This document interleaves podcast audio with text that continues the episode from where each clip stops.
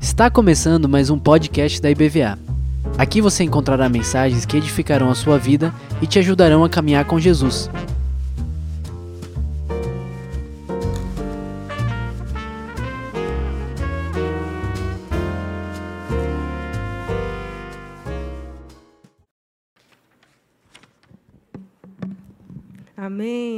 Glória a Deus. Bom dia, irmãos. Graça e paz do Senhor Jesus. Vocês estão aqui me aturando, né? Pelo terceiro domingo. que prazer estar aqui com vocês, compartilhando a palavra. Recebi o desafio de dividir com vocês é, um pequeno estudo sobre a soberania de Deus durante o período dos reis de Israel. E nós vamos partir para essa, para essa última mensagem nesse domingo. Foi um tempo muito bom para mim de aprendizado. O Senhor falou muito ao meu coração. E eu espero que também ao seu, amém? Então, nessa manhã, querido, nós vamos dar sequência a esse estudo. Eu quero lembrar um pouquinho como a gente começou há um mês atrás, falando desse período da história do povo de Deus. Quando o período dos juízes terminou, não é? o povo começou a pedir ao Senhor reis. Então, o Senhor permite e começa o reinado, essa monarquia em Israel, quando o povo de Deus estava assentado sobre a terra que o Senhor já havia prometido desde Abraão. Não é? Então, o primeiro rei de Israel, quem foi? Quem lembra da, da primeira mensagem? Saul. Não é? Nós falamos um pouquinho sobre a vida de Saul, que começou muito bem, não é? Foi um guerreiro adestrado na guerra, mas o seu coração se desviou do Senhor e o Senhor o rejeitou, né, por conta do, do seu excesso de autoconfiança, do seu orgulho. Então, o seu reinado passou e quem o sucedeu? Davi. Nós falamos um pouquinho semana passada sobre a vida de Davi, sobre como Davi, apesar das suas limitações, como humano, como ele representou o Messias, a figura de Jesus Cristo que viria na plenitude dos tempos. Como o seu reinado, o exercício do seu governo se deu de forma diferente de Saul, porque ele resolveu restabelecer a aliança com a lei do Senhor. Então ele governou segundo a vontade de Deus, e ele foi considerado então um homem segundo o coração de Deus. E eu quero continuar nessa manhã falando um pouquinho de um outro rei que viveu quase 300 anos depois de Davi, mas que resolveu no seu coração também ser fiel a Deus. E esse é o rei Josias. Quem já ouviu falar do rei Josias? Foi muito bom poder estudar um pouquinho sobre a vida dele. Josias é, é uma representação de um avivalista. Alguém que, a despeito da sua herança, que não foi muito boa como família, alguém que resolveu mudar uma cultura de um reino. Deus o levantou no tempo da história, onde o reino de Israel já estava dividido. Eu não sei se vocês lembram dessa história, mas depois de Davi, quem foi que reinou depois de Davi? Salomão. Poxa, olha, pastor Alves, essa EBD está funcionando, que coisa boa. Então a gente sabe que Salomão foi filho, um dos filhos de Davi, que reinou, um rei cheio de sabedoria, mas depois que ele faleceu, os seus filhos então começam a introduzir no meio do povo de Deus culto aos deuses pagãos, começam a se afastar da lei do Senhor. Isso acaba por dividir o reino de Israel em reino do norte e reino do sul. É? A parte norte ficou com cerca de 10 províncias ou 10 tribos, é? e a do sul, de Judá, ficou com apenas duas. Então, o povo seguiu assim nessa lógica de divisão. Né? Porque vocês sabem disso, né, né, queridos? Toda divisão começa no coração. Não é nada muito diferente de hoje. Toda polarização começa onde? No coração do ser humano. E foi assim com o povo de Deus que se afastou da lei de Deus, dividido. E seguindo o curso dessa divisão, o povo então começa a adorar outros deuses, começa a profanar o templo do Senhor que tinha sido construído já por Salomão. O desejo de Davi, então, é executado através de Salomão. O templo do Senhor é erguido e o povo, então, passa a adorar outros deuses, aqueles deuses dos povos que eles conquistavam. E nesse tempo, muitos anos depois de, de, Salomão, de Jeroboão, de Roboão, os filhos de Salomão, vem então Josias. Uma figura muito interessante. A sua história se encontra lá em 2 Reis, capítulo 23. E eu queria que você acompanhasse. Eu coloquei alguns textos aqui na tela, irmãos, porque eu creio que é mais fácil para a gente né? acompanhar. Então eu queria falar um pouquinho para vocês da história dele. Josias, queridos, foi filho de um homem chamado Amon. E ele teve um avô chamado Manassés. A Bíblia diz, a partir do capítulo 20, 21 de 2 Reis, que Manassés foi um desses reis que abandonaram a aliança do Senhor. Era um rei idólatra. E ele reinava sobre o reino de Judá, do sul. Esse homem, então, era idólatra, era assassino. Ele chegou ao ponto de ter que sacrificar o seu próprio filho aos deuses pagãos. Imagine que, que coisa abominável ao Senhor. Então, Josias tinha um avô idólatra, e tinha um pai também idólatra. A Bíblia também fala isso. Eu quero que você leia o texto que está comigo aqui na tela. Está lá em 2 Reis, capítulo 21. Olha só o que a Bíblia fala sobre Manassés, o avô de Josias. Vamos ler comigo? Manassés fez o que era mal aos olhos do Senhor e seguiu as práticas detestáveis das nações que o Senhor havia expulsado de diante dos israelitas. Aí o versículo 11 agora. Manassés, rei de Judá, fez muitas coisas detestáveis. É ainda mais perverso que os amorreus que habitavam nessa terra antes de Israel e fez o povo de Judá pecar com seus ídolos. Olha só. O que é que uma autoridade distante dos princípios de Deus pode fazer? Não só ele foi idólatra, como ele levou todo o povo a idolatria. É isso que diz a palavra de Deus. Esse foi Manassés.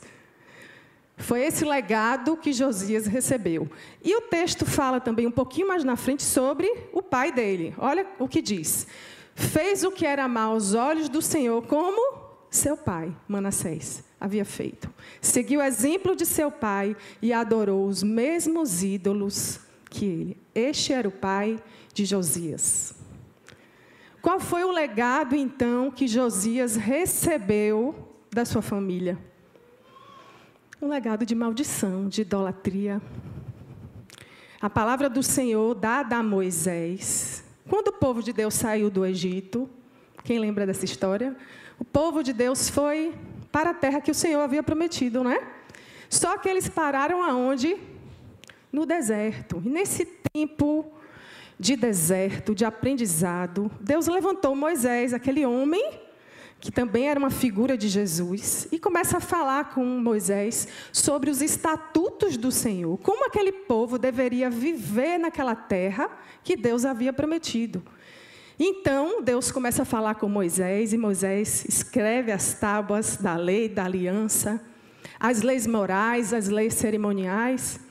E o povo de Deus passa a andar segundo a vontade de Deus. Mas a Bíblia diz que esses reis que sucederam Salomão, todos eles foram idólatras. Todos eles foram maus aos olhos do Senhor. E eu quero que você leia comigo o que está escrito lá em Deuteronômio capítulo 12.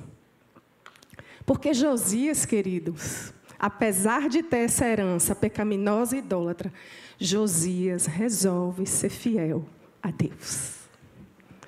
Josias resolve romper uma herança de maldição. Ele resolve ser fiel à palavra de Deus. Qual era a palavra de Deus proferida para o povo? Está lá em Deuteronômio capítulo 12. Deuteronômio faz parte de um compêndio de livros que se chama Torá, não é? E o povo hebreu usava essa Torá, conhecia a Torá, que era a lei de Deus, a forma como o povo deveria viver.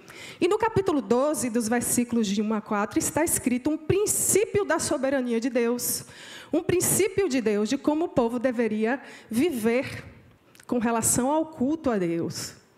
E olha só o que diz o texto. Vamos ler comigo? Estes são os estatutos e os juízos que tereis cuidado em cumprir na terra que vos deu o Senhor, desde vos, Deus de vossos pais, para possuir todos os dias que viverdes sobre a terra. Olha o que diz o, o texto.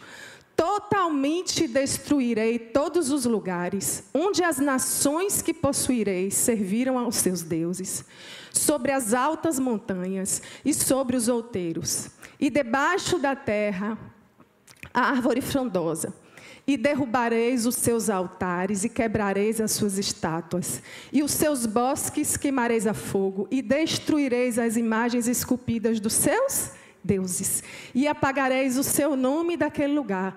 Assim não fareis ao Senhor vosso Deus.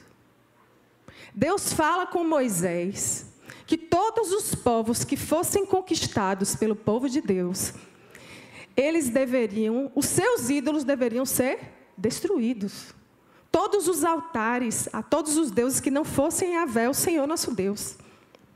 Mas isso não tinha acontecido. Nem com Manassés, nem com Amon, nem todos esses reis. E então Josias tem uma experiência incrível, queridos. A Bíblia diz, a partir do capítulo 23 de 2 Samuel, que Josias chama, então, quando ele é instituído rei, ele ainda é instituído rei muito pequeno, com oito anos de idade, imagine. Seu pai exerceu um reinado por apenas dois, por apenas dois anos. Ele, foi, ele precisava de tutores para reinar.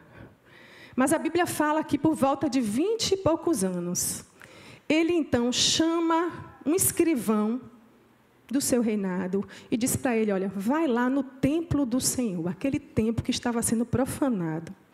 Vai lá, chama o sacerdote Ilquias e pede a ele para recolher a prata do povo, os dízimos do povo. E com isso vocês vão fazer o pagamento dos trabalhadores que irão restaurar o templo do Senhor. E nesse movimento em que aqueles homens designados por Josias estão indo para o templo, o que é que eles encontram? Eles encontram o livro da lei. Eles encontram o livro da aliança. E esse texto fala sobre isso agora, queridos. Nesse momento tão especial, esses homens encontram o livro da lei. Olha o que diz o texto. Então disse o sumo sacerdote e o Quias ao escrivão, o nome dele era Safã.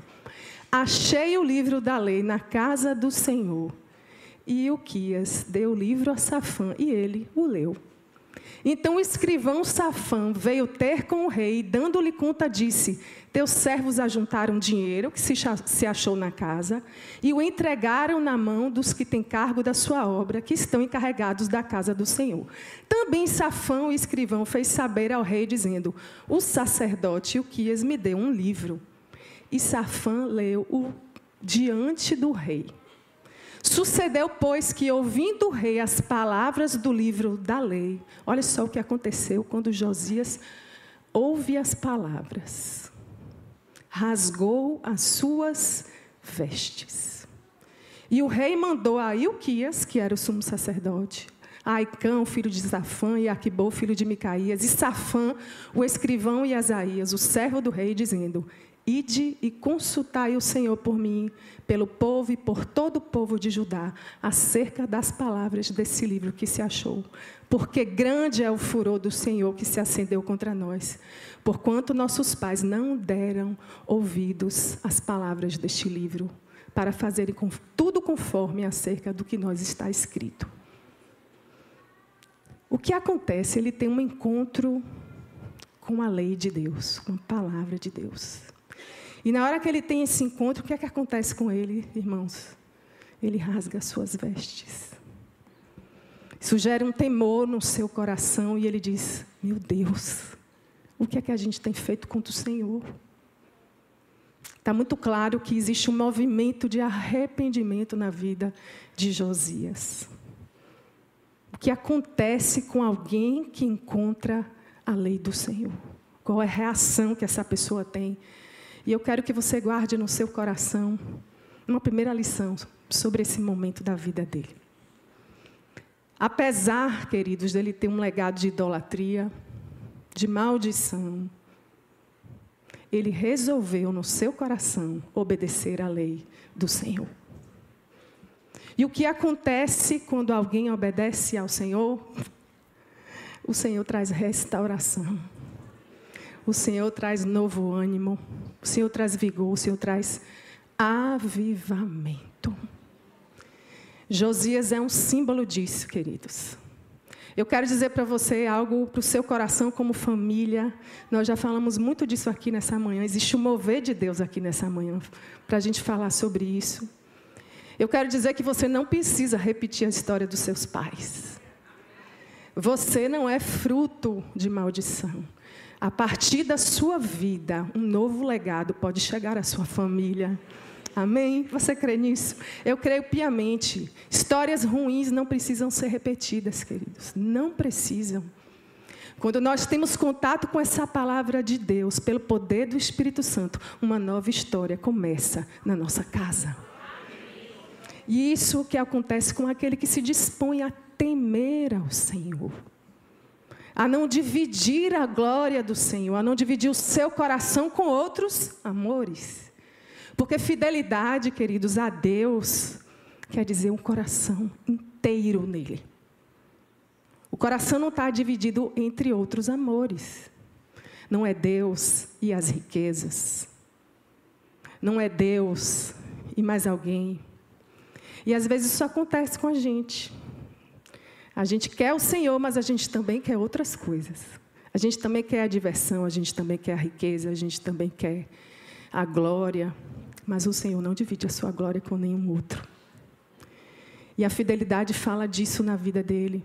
Olha que coisa mais linda que acontece com Josias nesse primeiro momento. Leia comigo esse texto. Segundo Reis 23, os versículos 2 e 3 diz assim: O rei subiu à casa do Senhor, e com todos os homens de Judá e todos os moradores de Jerusalém, os sacerdotes, os profetas e todo o povo, desde o menor até o maior, e leu aos ouvidos deles todas as palavras do livro da aliança que se achou na casa do Senhor.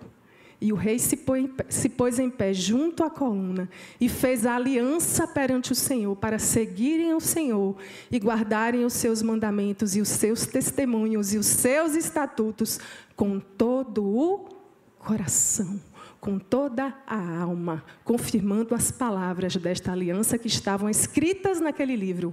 E todo o povo apoiou essa aliança. O que acontece quando Deus usa alguém de verdade que está aliançado com Sua palavra?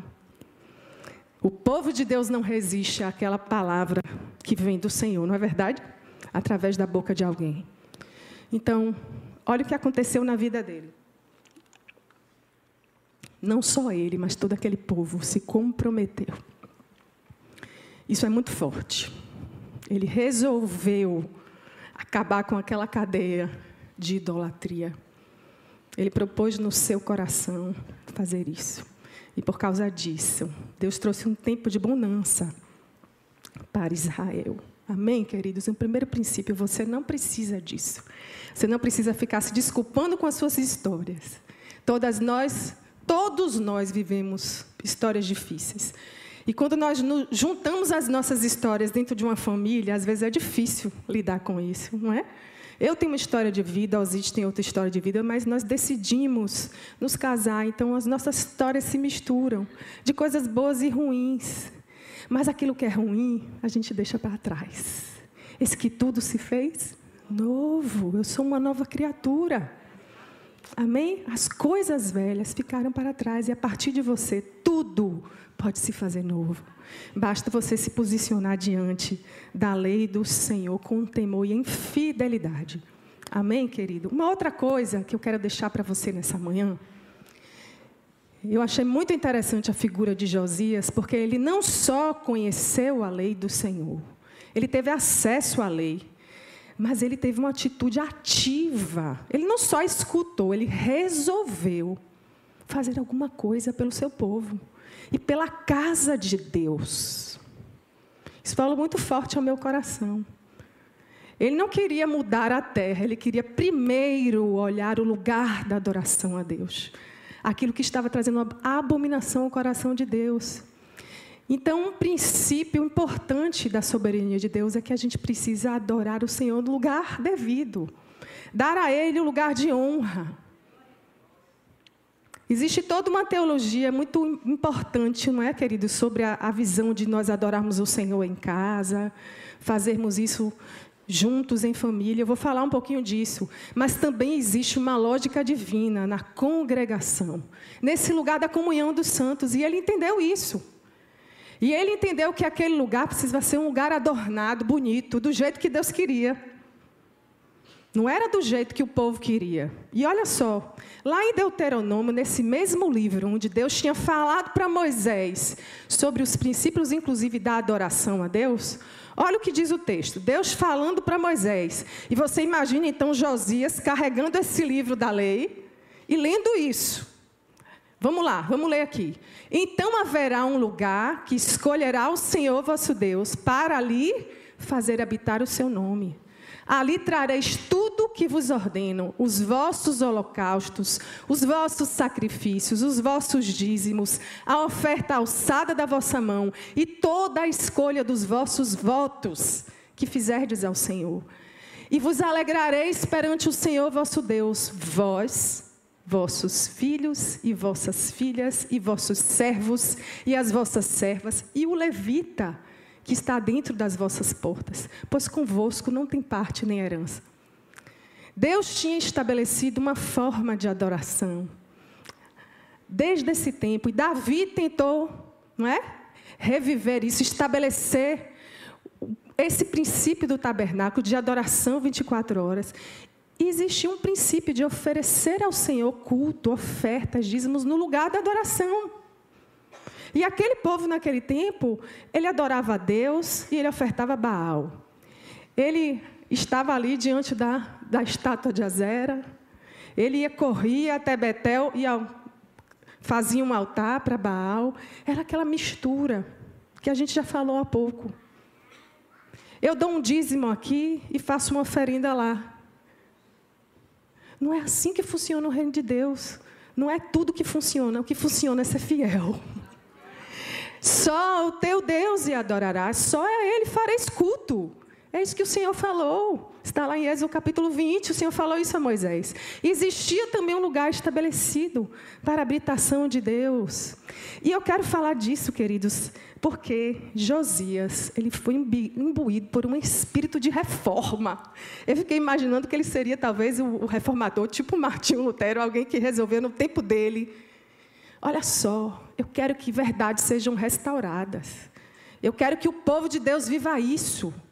E sabe o que ele saiu fazendo, irmãos? Ele, ele acabou com tudo que era ruim que apareceu na frente dele. Ele foi ativo, ele não só escutou a palavra, ele executou a palavra.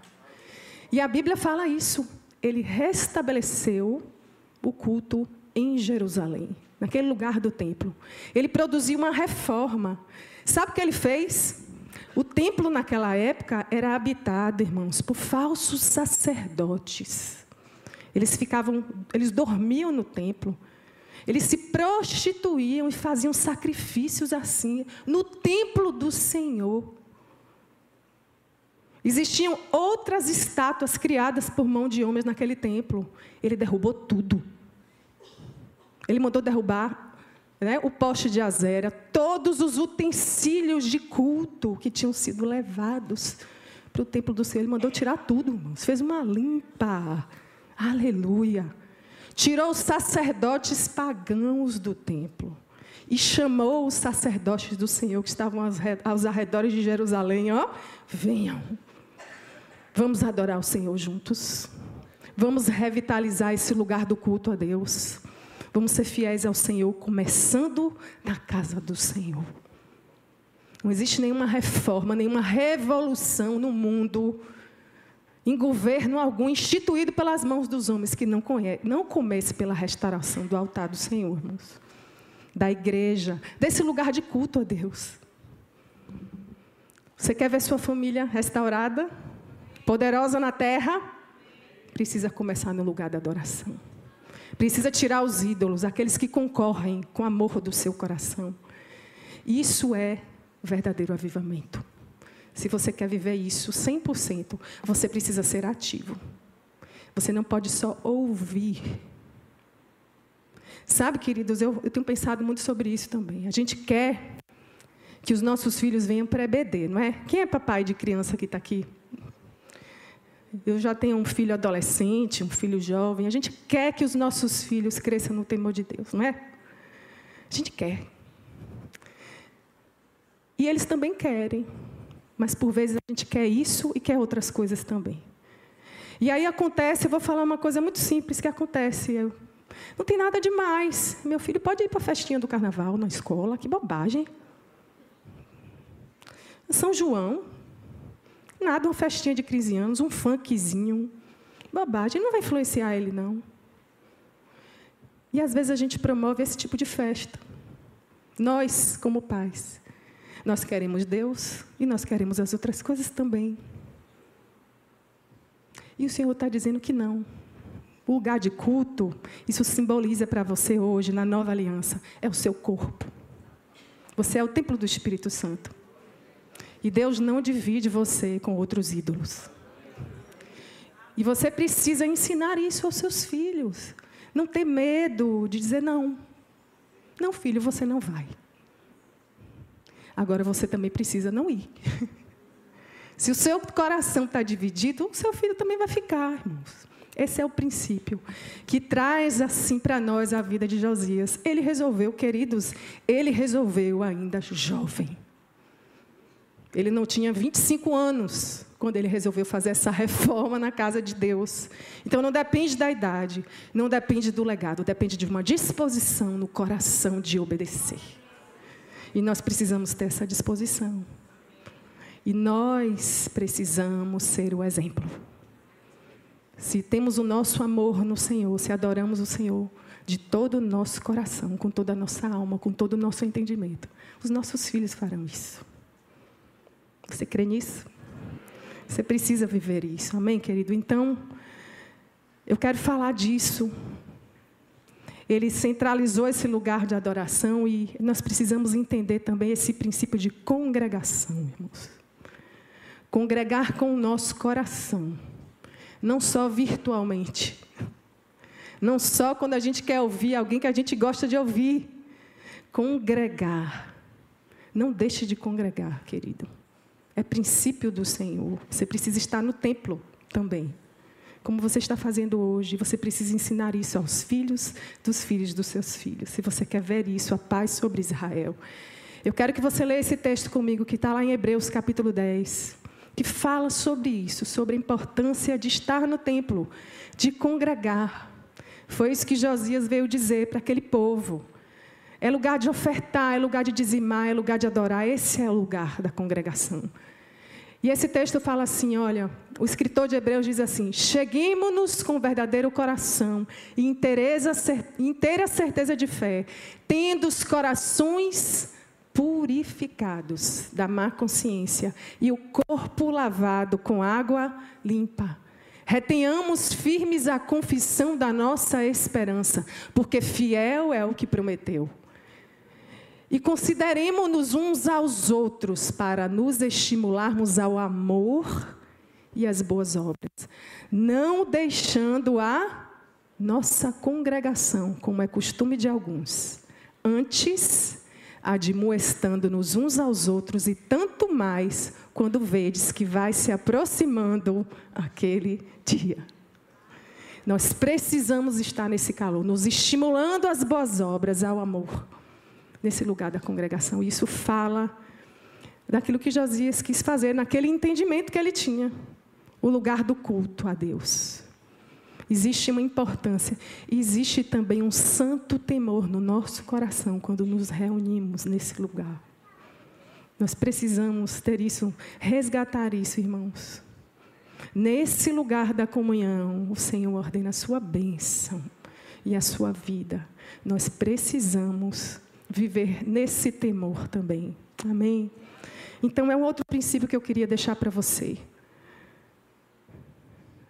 Com o Greg. Dê valor, dê valor a esse lugar, meu irmão. Talvez chegue um dia próximo que você não possa ver esse lugar. Pense nisso. Valorize esse lugar. Tenha temor. Ore por isso. Ore pela obra de Deus que é feita aqui. Amém? Eu quero deixar esse terceiro princípio para vocês também, uma coisa que Deus falou muito ao meu coração. Sabe esse culto coletivo que a gente falou, que foi esse entendimento também que Josias trouxe? A Bíblia diz também nesse capítulo de que depois que ele restaurou o templo ao Senhor e ainda lendo a sua lei, ele tem um entendimento e um desejo de retornar a uma festa. Existiam celebrações que tinham sido instituídas pelo Senhor e comunicadas a Moisés, como a festa da Páscoa, por exemplo, a festa dos tabernáculos. E ele se move de um desejo de que aquele povo voltasse a celebrar ao Senhor. Mas essa celebração não era para ser feita como um culto pagão. Era para ser feita no templo do Senhor. E começava em casa. A festa da Páscoa, ela foi instituída depois que o povo já estava no deserto, mas Deus começou a falar com eles num tempo em que o povo de Deus estava sendo oprimido no Egito. Vocês lembram disso? Lembram das dez pragas do Egito? Deus proferiu através da boca de Moisés que viria uma última praga sobre o povo e já estava perto deles saírem. E Deus fala assim: Olha, vocês agora vão fazer algo que eu vou pedir antes de vocês saírem. Olha o que está escrito ali. Anuncia a toda a comunidade de Israel que no décimo dia deste mês, cada família escolherá um cordeiro ou um cabrito para fazer um sacrifício. Cada família um animal para cada casa. A família que for pequena demais para comer um animal inteiro deverá compartilhá-lo com outra família da vizinhança. O animal será dividido de acordo com o número de pessoas, para cada um poder comer. O animal escolhido deverá ser como um cordeiro ou como um cabrito de um ano, novinho, sem defeito algum. Guardem bem o animal escolhido até a tarde do 14 dia do primeiro mês. Essas são as instruções para quando fizerem a refeição. Estejam vestidos para a viagem, de sandálias nos pés e cajado na mão. Façam a refeição apressadamente, pois a Páscoa é do Senhor. Olha que lindo. O Senhor disse àquele povo que ainda estava no Egito: olhe, peguem um cabrito vocês vão fazer, vão amassar e vão comer em família. E se for muito grande para a sua família, chama outra. Divide. Né? Isso tem uma simbologia muito linda, falando ainda do sacrifício do Senhor Jesus, né? que um dia viria. E eles comem essa Páscoa juntos, à mesa. A Páscoa do Senhor começou em família. Eles não tinham templo naquele tempo. Quando eles estavam no Egito, eles não tinham como cultuar a Deus no templo, não é verdade? Isso só aconteceu depois.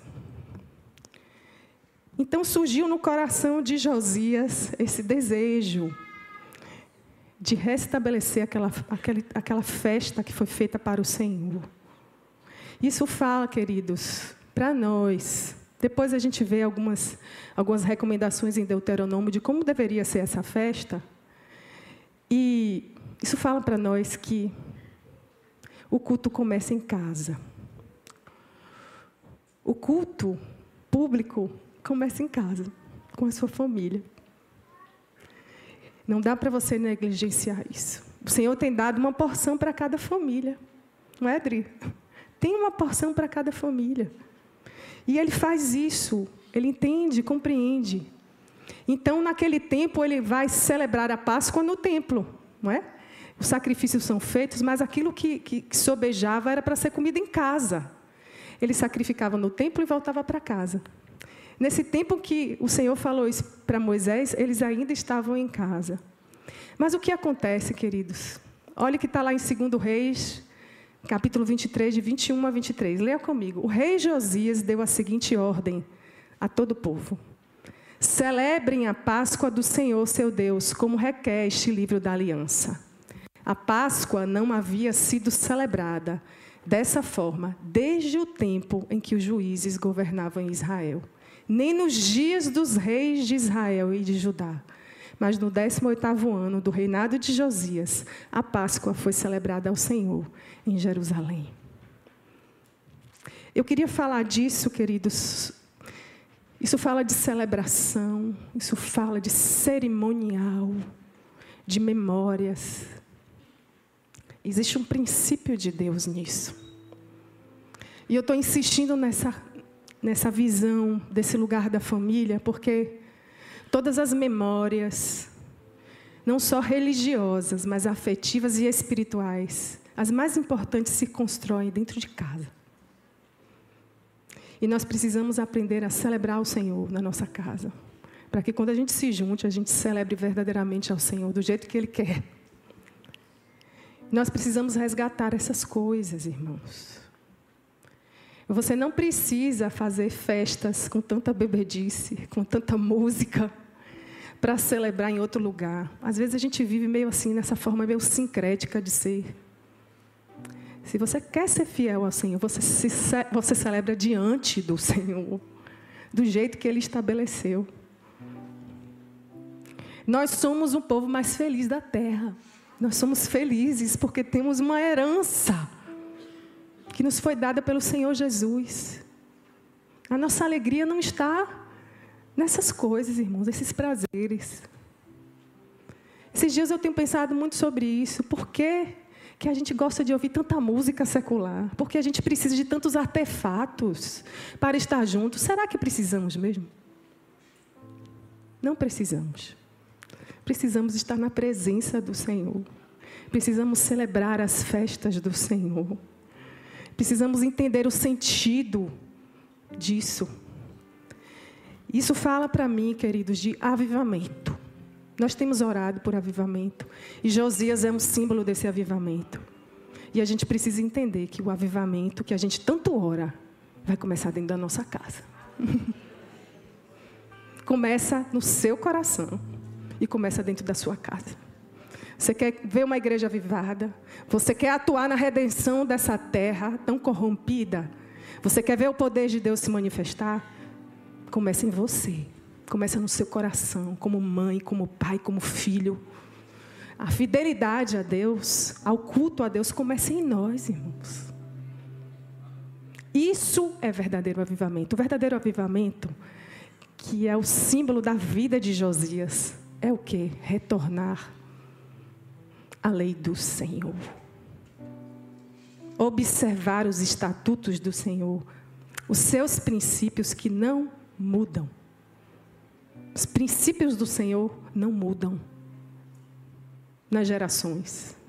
Não é só porque a gente tem mais acesso à informação, somos contemporâneos na forma de vestir, na forma de cantar, de celebrar. Isso é tudo forma, mas o princípio é o mesmo. É o mesmo. Só teu Deus adorarás. Fidelidade só ao Senhor. Culto só ao Senhor. Do jeito do Senhor. Avivamento requer de nós, assim como Josias, retorno, temor. Santo temor à palavra do Senhor. E esse temor foi tão grande que ele contagiou um povo. E isso gerou uma mudança de cultura, irmãos a mudança de cultura, a mudança na mentalidade de um povo, porque ele entendeu o temor do Senhor, a sua palavra. Isso gera temor das pessoas e todo aquele povo aderiu àquilo.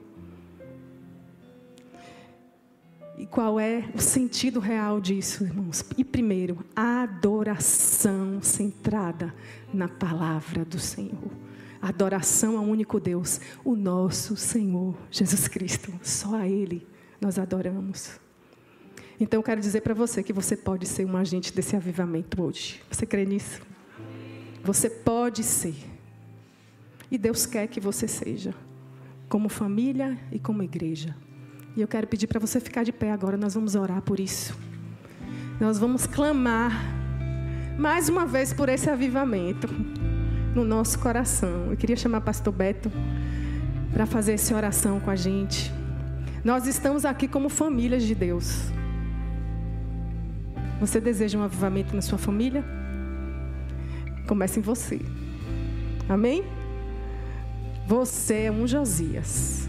Você não precisa reproduzir nenhum legado de maldição, não, irmãos. Você foi levantado pelo Senhor na sua família para trazer um avivamento sobre ela, sobre a igreja, sobre essa terra, sobre essa nação.